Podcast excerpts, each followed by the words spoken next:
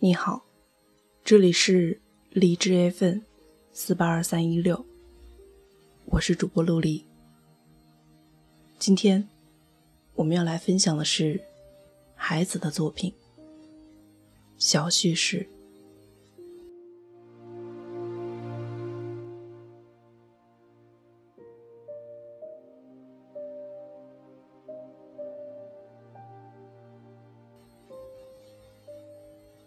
在这个小小的人世上，我向许多陌生的人打听过你，和许多动植物和象形文字讨论过你。夏夜，我加入天真的萤虫小分队，凭那么一点点微热的光亮，竟找到你的村头。伙伴们被一把又一把蒲扇扇落，孩子们可爱的愿望和透明的小瓶，是他们平平常常的归宿。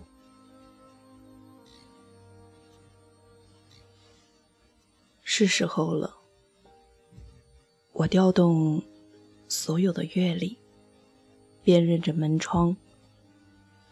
果然，那个篱笆。很有才气的，便在那里。我是要告诉你一些心思，要不然我怎会摇着后园的竹叶和你商量？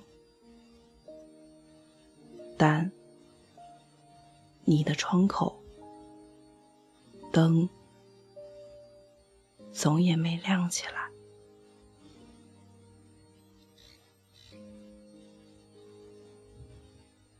无论如何，我要留一个形象给你。于是，我头戴各色野花，跑进你梦中。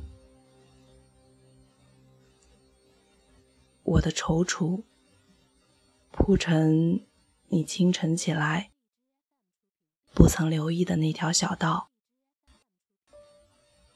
很自然的，你顺着它走下去。写些激动人心的故事。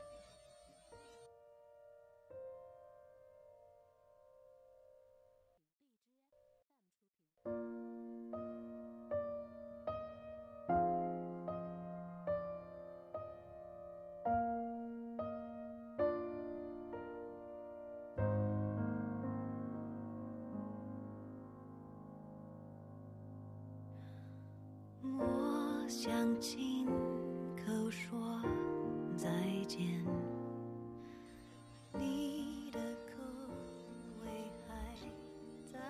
关于今天我们分享的这首诗的作者孩子，我想大部分的听众都是十分的耳熟能详的。而小叙事，它最早收录在孩子的第一部诗集。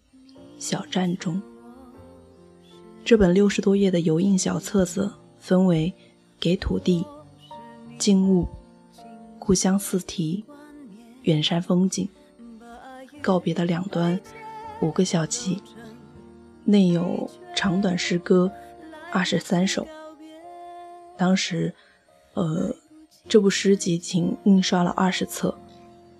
作为质量最高且是诗集压轴的小叙事，它被认为颇有故城之风。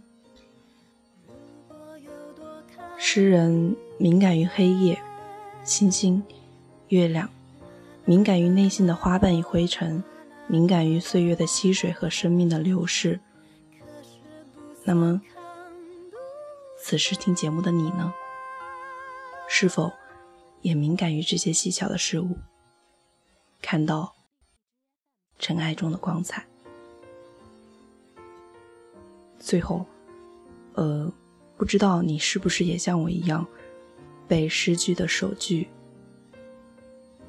在这个小小的人世上，我向许多陌生的人打听过你，所打动呢？那么。今天的节目就是这样喽，我是陆离，晚安。我要带你去明天，你的口味在我这，在消失之前，记忆背面存活在我里面，不散。